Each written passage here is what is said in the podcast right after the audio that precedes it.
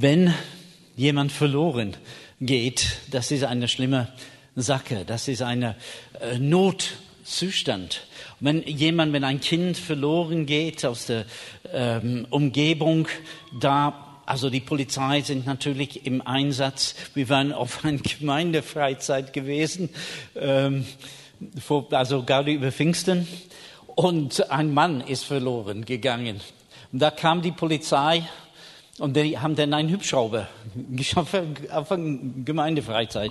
Einen Hubschrauber und ist rumgekreist den ganzen, ganzen Abend, haben nach diesem Mann gesucht. Es wurde dann dunkel mit warmen Bildkameras. Ähm, die haben ihn gefunden. Er dachte, das wäre ganz lustig. Also, schwierige Sache. Ähm, aber wenn jemand verloren geht, wir lassen alles liegen und wir gehen und wir suchen diese Person. Wenn es ein Kind ist, ist vielleicht durch die ganze Nacht, durchkämmen wir den Wald oder wo es gefährliche Stellen äh, geben könnte. Wenn, als die Erdbeben in Nepal war, die Leute haben gesucht tagelang in, in unermüdlichen Einsatz, haben sie gebuddelt, haben sie gesucht.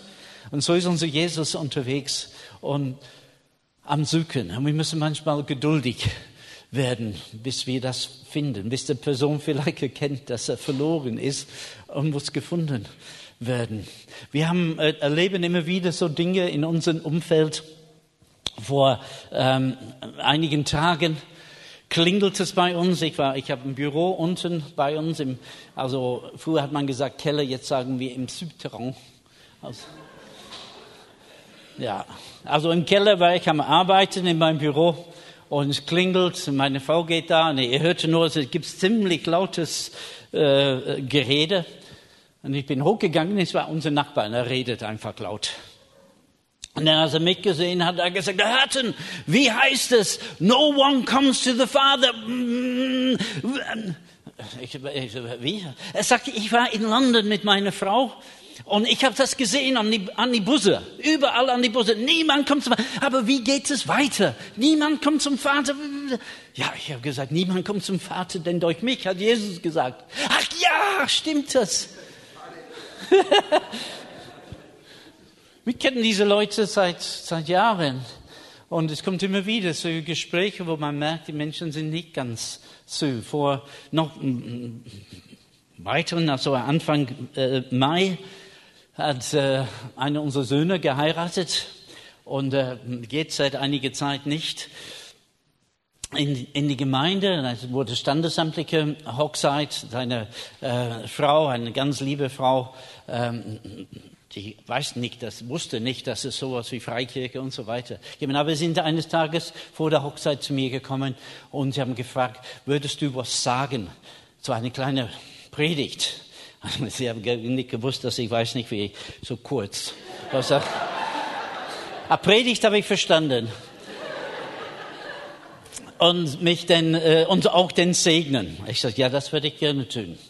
Und äh, habe ich denn gemacht in der, das war übrigens in der Schlosskirche in Feddelbach, wo wir früher auch Gottesdienste gehabt haben. Aber das gehört zu der Stadt. Ähm, das wird gebraucht jetzt als Standesamt für die, für die Trauungen. Und äh, nachdem ich fertig war, da kam die Verwandtschaft von der anderen Seite auf mich zu und die waren so betroffen und so bewegt über was ich eigentlich gedacht hatte, Predigt hat mich äh, ist nicht so richtig äh, gelungen. Und einer hat zu mir gesagt, das ist der, das ist die beste Predigt, die ich in, je gehört habe, nur in den letzten 50 Jahren gehört hat, hat er gesagt. Aber ich weiß nicht, wie viele Predigten er gehört hat in den letzten 50 Jahren. Aber eine von den besten drei auf jeden Fall. Die, da ist eine, eine Offenheit irgendwie, merke ich. Ich weiß, dass manche Leute, manche Situationen sind ganz, ganz zynisch. Das ist sehr schwierig. Aber da, wo Gott uns Offenheit gegeben hat, lasst uns geduldig und, und nicht aufgeben. Jesus ist gekommen, um zu suchen und selig zu machen, das, was verloren gegangen ist. Amen. Amen.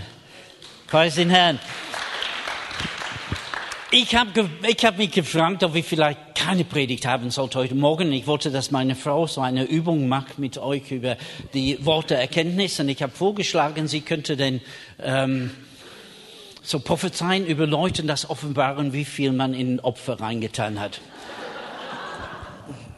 aber sie will nicht mitmachen.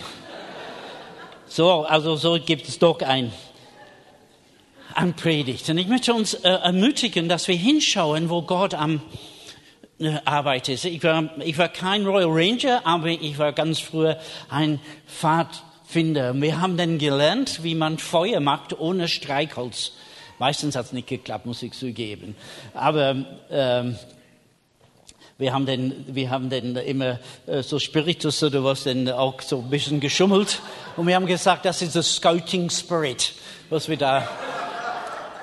Aber das kann ich euch sagen, jetzt war da unser, unser Leiter, glaube ich, leben, leben nicht mehr.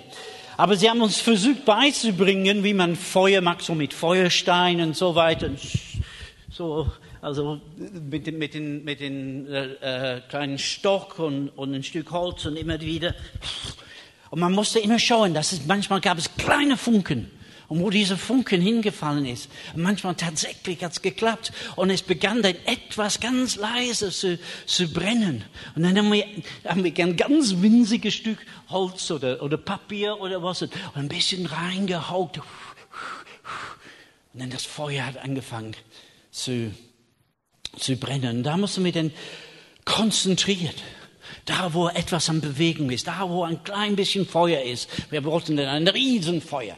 Äh, ich, wurde, ich wurde dann ein König in der Zündel später. Also habe ich fast ganz England wäre äh, abgebrannt durch mein Tun. Also, aber, aber da am Anfang, nur diese ganz winzige Flamme, haben wir uns so gefreut und wir haben das immer ein bisschen mehr, immer ein bisschen mehr, bis es ge, gewachsen ist. Und ich glaube, das, was Gott uns sagen möchte heute Morgen, dass Konzentration ist nötig in unserem geistigen Leben, dass wir sehen, wo er arbeitet, dass wir konzentrieren, dass wir nicht schauen, wo Gott nicht arbeitet und sind entmütigt und, und uns verlieren dort, sondern dort, auch wenn es nur ganz klein ist, dass wir dort anschauen, wo ist Gott am Werk? Wo ist Gott?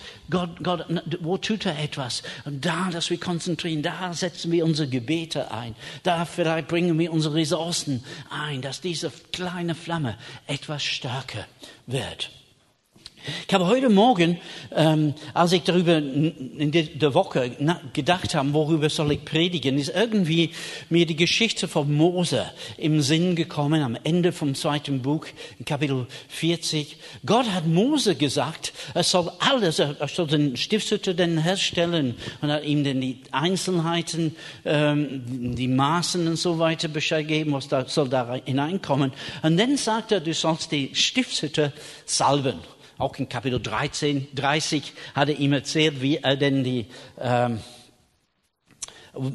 Salböl ähm, herstellen sollte. Übrigens, wir haben einen Gewürztisch da und ein, ein, eine von den ähm, Zutaten für den Salbeöl war Zimt. Haben wir Zimt da? Haben wir kein Zimt da. Aber normalerweise haben wir Zimt da. Und Zimt ist auch ein, ist auch ein Zutaten für diese, also das ist so ein, eine kurze Werbungsunterbrechung. Ne?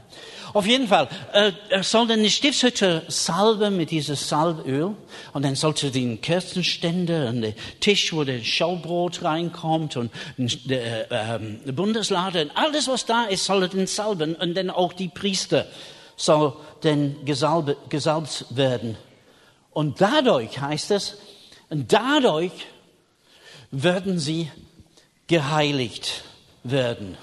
Und die Stiftshütte, das heißt das Zelt der Begegnung, dort, wo Gott mit seiner, sein Volk treffen wollte, das wird ein heiligen Ort sein. Das wird ein Ort sein, was gesalbt ist, wo die Salbung Gottes ist. Und die Salbung Gottes führt dann zur Heiligung. Und da möchte Gott sich offenbaren. Das ist ein komisches Wort, diese, diese Heiligung, heilig sein. Vor kurzem hat die katholische Kirche eine Frau namens Mutter Therese heilig gesprochen. Sie haben gesagt, das ist eine, ein Heiliger. Und sie haben ihr Leben angeschaut. Sie hat jahrzehntelang den Armen in Kalkutta ähm, gedient, ich glaube auch im, im Sinne Jesu. Sie hat eine großartige Leistung gebracht. Sie hat etwas ähm, aufgebaut über das ganze Land, was die Armen dienen sollten. Ganz besonders Menschen, die kurz vor dem Tod waren. Der Sterbebegleitung an Menschen, die überhaupt keine Begleitung, keine Freude im Leben gehabt haben, nur in Armut gelebt. Und manchmal hat sie Leute aufgenommen, nur für wenigen Stunden am Ende von ihrem Leben und sie dann begleitet. Und die katholische Kirche hat das äh, anerkannt und wir als Freikirche, wir, wir stimmen nicht ihre Lehre über diese Heiligsprechung und so weiter. Aber auf jeden Fall, die haben gesagt, die Frau ist ein Heiliger. Dann habe ich gelesen von einem amerikanischen Künstler namens äh, Kane West, dass er und seine Frau, sie haben ein Kind bekommen. Und sie haben dieses Kind Saint genannt. Und Saint bedeutet auf Deutsch Heilige. Und wir haben dann dieses Baby, das nichts gemacht hat, außer die Windel voll gemacht und, und, und geschrien und so weiter. Und dieses Kind heißt Heilige. Und dann haben wir auf der anderen Seite eine Mutter Therese, die ihr Leben lang den Armen gedient hat. Und sie wurde auch den Heilige genannt. Und wenn ich dann die Bibel lese, zum Beispiel in 1. Korintherbrief, Kapitel 1, Paulus nennt die Korinther die Heiligen, die Heiligen zu Korinth. Später würde er ihnen schreiben, also das, was bei euch vorkommt, passiert noch nicht bei den Heiden. Ihr seid schlimmer als die Heiden, aber ihr seid Heilige. Und dann sagt er, aber ihr praktisch, ihr sollt in diese Heiligung hineinwachsen. Und er sagt einmal über unseren Status, dass wir alle, wir Christen, wir sind alle Heilige. Nicht aufgrund unserer Performance, unserer Leistung, nicht aufgrund das, was wir alles vollbracht haben in unserem Leben, sondern das ist ein Status, was Gott uns geht, da vorausgeht die Salbung. Wenn er uns ruft, dann salbt er uns. Und durch diese Salbung haben wir diesen Status, dass wir Heilige sind. Und natürlich, es ist, liegt an uns, jetzt in diese Heiligung hineinzuwachsen, so dass wir irgendwo annähernd mehr oder weniger da in Richtung dieser Mutter Therese gehen, dass wir unserem Leben in der Heiligung Gottes denn einsetzen. Heiligung bedeutet nichts anderes als abgesondert. Abgesondert. Ja. Zum Beispiel, der Peter bekommt eine neue Gitarre. Und er geht jeden Tag, dann geht er um diese Gitarre und sagt, das ist so wunderbar, das ist so schön, das ein Klang. Und dann ist er nicht zu Hause. Und seine Frau sagt, doch, ich möchte, ich möchte Tennis spielen gehen. Aber ich finde kein, ich finde kein Tennisschläger. Äh, naja, Gitarre, das ist nicht ganz so wie ein Tennisschläger, aber so äh, irgendwie die Form. Und sie nimmt das mit und sie ist gerade an die Tür. Und der Peter kommt rein und sagt, was machst du da mit meiner Gitarre? Oh, geh Tennis spielen. Nein, das ist heilig. Das darf nur gebraucht werden, um Musik zu machen. Nick und Tennis spielen. Oder wenn die Tochter sagt, wir gehen Kanu. Noch schlimmer. Nein, das ist heilig. Das ist nur für diesen bestimmten Zweck darf es benutzt werden. Musik zu machen. Kein Tennis, kein Kanu, gar nichts. Ja. Unsere Kinder haben, Elisabeth hat mal eine Gitarre gehabt, unsere Kinder haben immer Murmel reingesteckt. Ja. Das gibt's nicht. Das ist heilig. Es ist nur für einen bestimmten Zweck geschaffen. Wir sind heilig. Nur für einen bestimmten Zweck, nämlich den Herrn zu dienen. Wir sind für ihn da. Wir sind heilig. Dazu sind wir geboren, wiedergeboren. Dafür wurden wir gesalbt, als der Heilige Geist uns berührt hat. Wir sind Geheiligte. Wir sind heilig dem Herrn. Wir sind abgesondert, nur für diesen bestimmten Zweck. Wir dienen dem Herrn.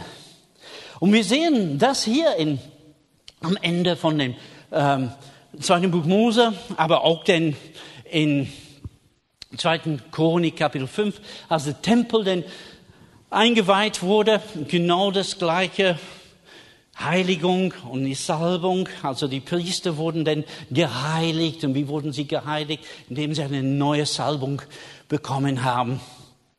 Und ich gehe einfach ein bisschen äh, schneller, weil wie gesagt, ich weiß nicht, was eine kurze Predigt äh, ist, zurück zu Mose. Mose hat alles gesagt, auch die Priester. Gott hat sie als heilig deklariert. Und dann jetzt lesen wir, äh, ich lese das dann aus der Bibel, aus äh, 2. Buch Mose, Kapitel 40, Abvers 34. Und da heißt es da, und da bedächte die Wolke dasselbe Begegnung und des Herrn erfüllte die Wohnung. Und Mose konnte in das Zelt der Begegnung hineingehen, konnte nicht in das Zelt der Begegnung hineingehen, denn die Wolke hatte sich darauf niedergelassen. Und die Herrlichkeit des Herrn erfüllte die Wohnung. Und so oft sich die Wolke von der Wohnung erhob, brachte die Söhne Israels auf, auf alle ihre Wanderungen. Wenn sie sich aber die Wolke nicht erhob, dann brachte sie nicht auf bis zu dem Tag, an dem es sich erhob. Und, denn die Wolke des Herrn war bei Tag auf der Wohnung und bei Nacht war ein Feuer in der Wolke vor den Augen des ganzen Hauses Israels, solange sie auf der Wanderung waren. Also wir haben diese Salbung und durch diese Salbung wurde das Zelt die Gegenstände, die Priester, sie wurden denn alle heiligt. Und da, wo die Salbung und die Heiligung ist, da kam auch denn die Herrlichkeit Gottes. Und wir wissen, eine Sache ist, dass Gott ist immer da. Gott ist allgegenwärtig. Egal, wo man hinkommt. David hat gesagt, wo kann ich hinfliehen vor dein Angesicht?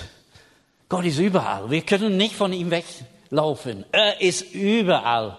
Eine unserer Töchter, sie hat gemeint, sie konnte dann ein bisschen Pause machen von Gemeinde und von und sie ist nach Australien gegangen. Und wo ist sie gelandet? Sie ist gelandet irgendwo in der Outback auf einer Farm und äh, arbeitet da mit Pferde und mit, mit anderen Tieren und oh, so wunderbar. Und dann kam Sonntag und sie sagten, wir gehen in den Gottesdienst und du kommst mit. Und sie hat dann mitbekommen, dass diese Leute eine Art Brüdergemeinde und äh, eigentlich die Gemeinde ist nur eine große Familie.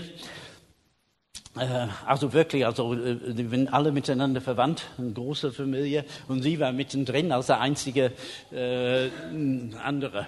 Äh, wir können nicht fliehen vor ihm. Er ist überall. Er ist überall. Aber wir sehen ihn nicht. Immer, wir spüren ihn nicht immer.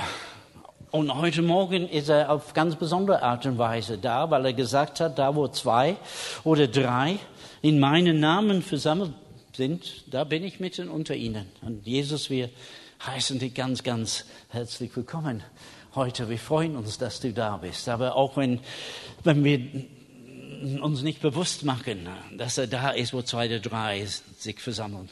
Auch wenn niemand hier ist, der ist, ist trotzdem da. Seine Gegenwart ist einfach da. Er ist wie die Luftfeuchtigkeit. Also in der letzten Woche haben wir das richtig gespürt. Also auf jeden Fall.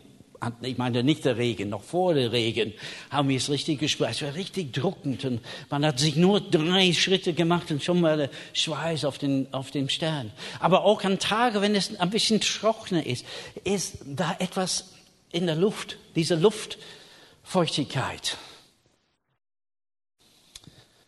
Und wenn wir gewisse Dinge tun, dann wird diese Luftfeuchtigkeit denn sichtbar. Zum Beispiel morgens, wenn es abgekühlt hast in, in der Nacht und wir stehen morgens auf und alles ist so nass. Es hat nicht geregnet.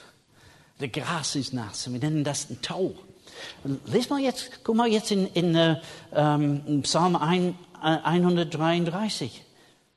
Es heißt da, dass er bringt einen Segen und ich werde sein, und das ist in Hosea, ich werde sein wie der Tau für Israel. In Psalm 133 er sagt, ich, ich bin wie der, äh, der Tau am Berg Hermon.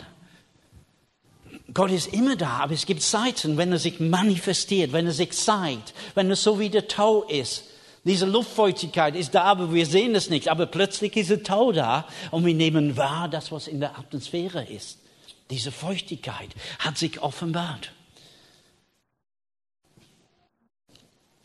Und es gibt Zeiten, wenn Gott sich offenbart, wenn seine Herrlichkeit kommt, wenn er sich verwandelt von Luftfeuchtigkeit im Taum, im Tau.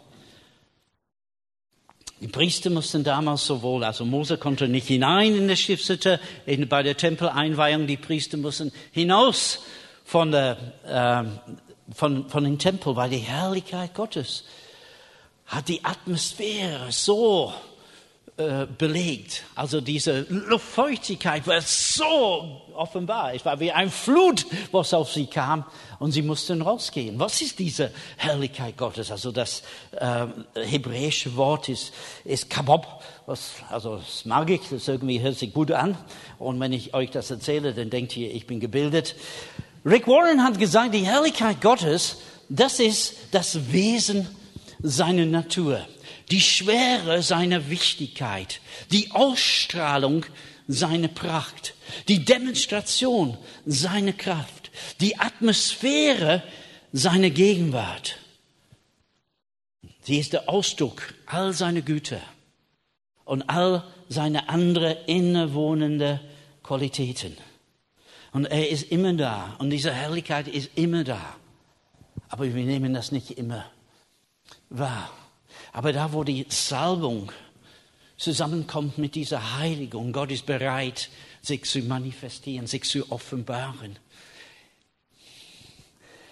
Nach der Exil, nach der Gefangenschaft von Israel unter Ezra, das wurde geschrieben im Buch Ezra, gingen eine Gruppe zurück nach Israel und sie wollten den Tempel wieder aufbauen. Und sie fingen an, den Tempel wieder aufzubauen.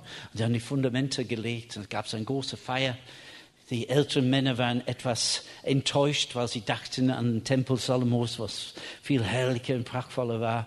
Die jungen Männer, die keine Ahnung gehabt haben, sie haben gejubelt und gejauchzt. Und man konnte nicht hören, nicht erkennen in der Ferne, was Jauchzen und was Weinen waren. Es war nur ein lautes Miteinander. Und dann heißt es, die Arbeit am Tempel hat aufgehört. Sie haben nicht weitergemacht. Die Fundamente waren gelegt, aber sie haben nicht weitergemacht. Denn Gott hat zwei Propheten geschickt. Das war Haggai und Zachariah.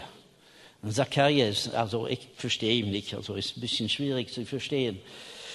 Aber Haggai, der ist sozusagen also down to earth, also richtig einfach. Er sagt, Leute, fängt wieder an zu arbeiten. Und das versteht man. Ja. Zacharias sagt doch nichts an diese, mit diesen äh, Bildern, jene Bilder und so weiter. Und sagt, was könnte das bedeuten? Aber Haggai, das ist also überhaupt keine, kein Zweifel. Ihr muss wieder, geh wieder auf den, auf den Berg und hol Holz und fang wieder an zu arbeiten. Das Haus soll dann weitergebaut werden. Und dann sagt uns warum. Es sagt, weil ich möchte einen Platz haben, wo ich mich offenbaren kann in meiner Herrlichkeit. Und Gott hat irgendwie einen Bedarf, Bedürfnis, sein, sein, sich zu offenbaren vor sein Volk in seiner Herrlichkeit.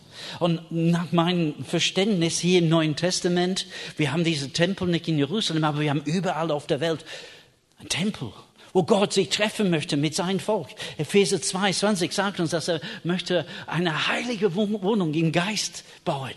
Und ihnen sei die Herrlichkeit in der Gemeinde. Gott möchte sich offenbaren heute Morgen hier bei uns, genauso wie im Alten Testament in, in, der, in, der, in den Tempel. Es gab denn nur einen Platz damals, wo er sich offenbart hat. Aber heute überall, wo Gottes Volk zusammenkommt. Das ist so begeisternd. Mit seiner Herrlichkeit. Er möchte sich denn offenbaren, möchte sich zeigen, wie diese Luftfeuchtigkeit sich umwandelt im Tau. Immer da. Aber wenn diese Salbung da ist und diese Heiligung da ist, das ist die Voraussetzung, dass Gott sich zeigt in seiner Heiligung. Lass uns denn in sein, seine Herrlichkeit. Lass uns denn zum Neuen Testament gehen in äh, Johannes Kapitel 17. Johannes, äh, äh, Jesus betet da für seine Jünger. Und zuerst muss ich sagen, von Kapitel 14 bis Kapitel 16 der hat mit seinen Jüngern gesprochen und er hat ihnen von dem Heiligen Geist gesagt und sagte, ich würde euch verlassen jetzt, denn das ist eigentlich besser für euch, dass ich gehe, denn wenn ich gehe, ich würde den Vater bitten und er wird euch den Heiligen Geist senden. Den Heiligen Geist, den die Welt nicht empfangen kann. Aber ihr könnt ihn empfangen, weil ihr äh, kennt ihn und er ist bei euch und er wird in euch sein. Er redet davon, der Geist der Wahrheit, der euch in alle Wahrheit äh, bringen wird, wenn er kommen wird, die Welt überführen und so weiter und so fort. Und er redet eigentlich in diese drei Kapitel so viel über den Heiligen Geist. Und dann in Kapitel 17 beginnt er zu beten für seine Jünger. Und er sagt in Vers 18 oder Vers 17, heilige sie. Also sie sollen gesalbt werden von dem Heiligen Geist. Und dann Herr, heilige sie in der Wahrheit, denn dein Wort ist die Wahrheit. Wie du mich gesandt hast in die Welt, so habe ich auch sie in die Welt gesandt. Ich heilige mich selbst für sie, auf dass auch sie geheiligt seien in der Wahrheit. Ich bitte aber nicht alleine für Sie, sondern auch für die, die durch Ihr Wort an mich glauben werden. Also, Heiliger Geist soll kommen, Sie sollen äh, geheiligt werden. Und dann geht er weiter, Vers 21, und in, in sein Gebet sagt, äh, ich, ich, ich, also ich bete für Sie, dass Sie alle eins seien, wie du, Vater, in mir bist und ich in dir. So sollen auch sie in uns sein, auf dass die Welt glaube, dass du mich gesandt hast. Jetzt pass auf.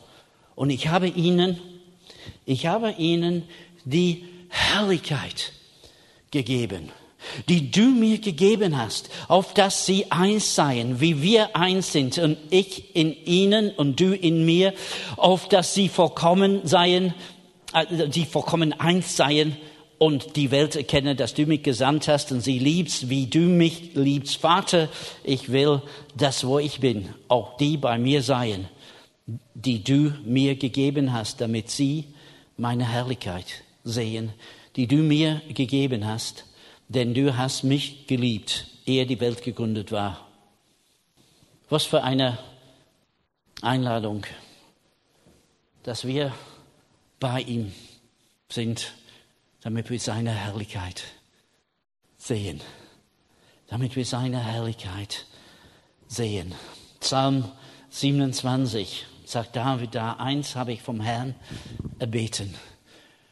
Und danach trachte ich, im Hause des Herrn zu sein, mein Leben lang, und seine Schönheit anzuschauen.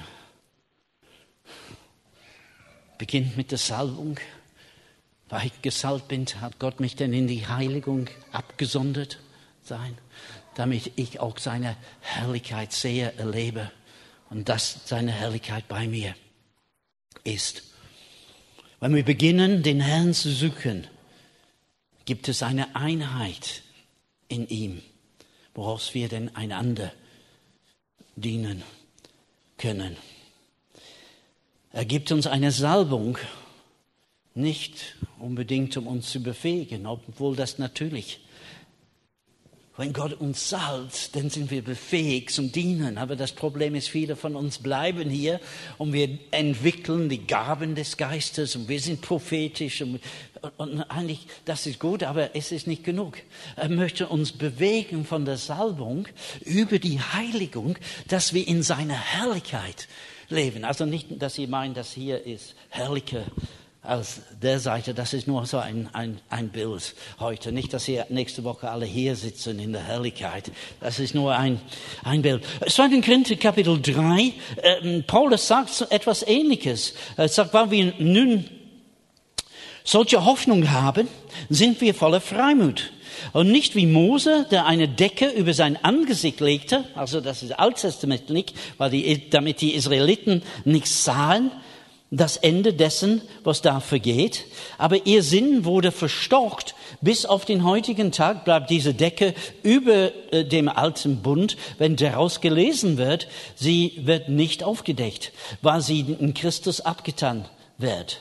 Aber bis auf den heutigen Tag, wenn Mose gelesen wird, liegt die Decke auf ihrem Herzen. Wenn aber, wenn es aber umgekehrt zum, zu, ach, wenn es aber umkehrt zu dem Herrn, so wird die Decke abgetan. Jetzt kommt es. Der Herr ist der Geist und wer aber der Geist des Herrn ist, da ist Freiheit. Und wir alle spiegeln mit aufgedecktem Angesicht die Herrlichkeit des Herrn wieder. Und wir werden verwandelt in sein Bild von einer Herrlichkeit zur anderen, von dem Herrn, der der Geist ist. Es geht nicht darum, dass wir eine Salbung haben. Auch nicht darum, dass wir eine übernatürliche Salbung haben, übernatürlich dienen können. Es geht darum, dass der Heilige Geist uns ziehen möchte und dass wir eine Begegnung mit dem Herrn und mit der Herrlichkeit Gottes immer wieder haben. Im Alten Testament wurden Menschen auch geheiligt, gesalbt, geheiligt, abgesondert, um dem Herrn zu dienen. Und diese Salbung im Alten Bund war eine Salbung für den Herrn und nicht für das Volk. Sie haben den Herrn gedient und nicht das Volk gedient. Und ich meine, das ist das, was wir brauchen heute. Wir dienen den Herrn in erster Linie. Natürlich, wenn wir den Herrn dienen, wird auch das Volk gedient werden. Gott will Freundschaft mit uns schließen. Und er nennt uns seine, seine Freunde. Wenn wir denken an das Prophetische, Gott hat gesagt, ich habe vor, die Stadt Sodom und die Stadt Gomorra zu vernichten. Aber kann ich das verheimlichen, mein Freund Abraham? Und hat Abraham gesagt, was er vorhat, nicht weil er ihm eine Offenbarung geben wollte, sondern weil er sein Freund war. Gott möchte, dass wir seine Freunde sind. Er sagt, ich nenne euch nicht mehr meine Knechte, denn der Knecht weiß nicht, was der Herr tut. Aber ich nenne euch meine Freunde. Ich habe euch in meine Freundschaft eingeschlossen, weil ich möchte mein Herz mit euch teilen. Und darum geht es mir heute, dass wir weiterkommen von der Salbung über die Heiligung in der Herrlichkeit Gottes, wo wir eine Freundschaft mit den Herrn haben. Diese Herrlichkeit, wovon ich rede, das ist aber nicht irgendetwas Mystisches.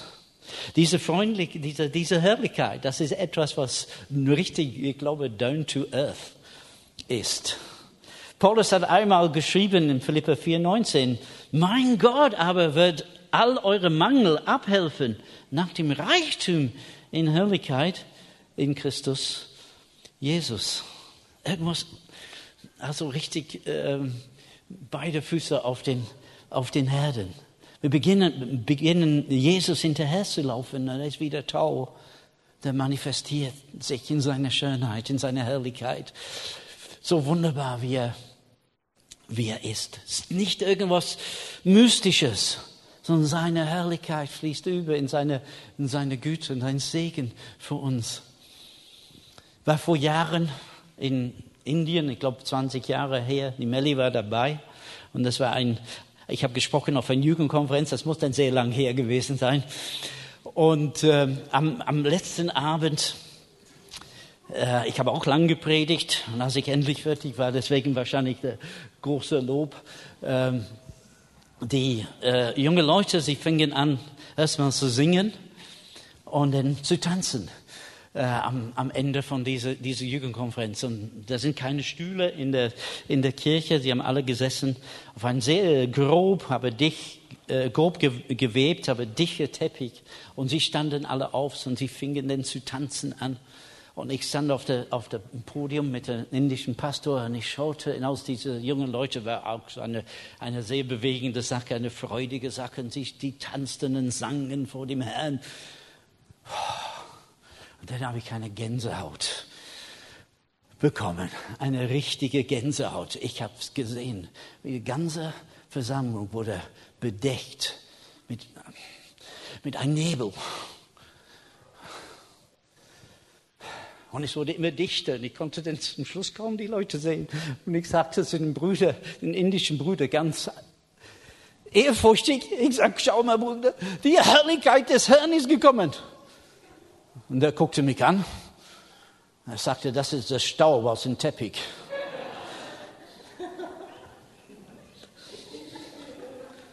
Seitdem habe ich gewusst, diese Herrlichkeit Gottes ist nichts Mystisches, ist nicht, dass Gott oben im Himmel und dann, ach, Sie wollen, Sie, wollen, Sie wollen ein bisschen Gänsehaut heute Morgen? Ich mache meine Nebelmaschine an.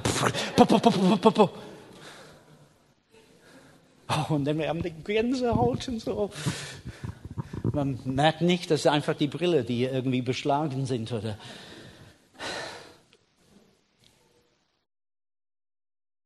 Ich denke, es ist etwas, was ganz, ich möchte fast sagen, es ist etwas ganz Besonderes, aber es ist auch ganz Alltägliches.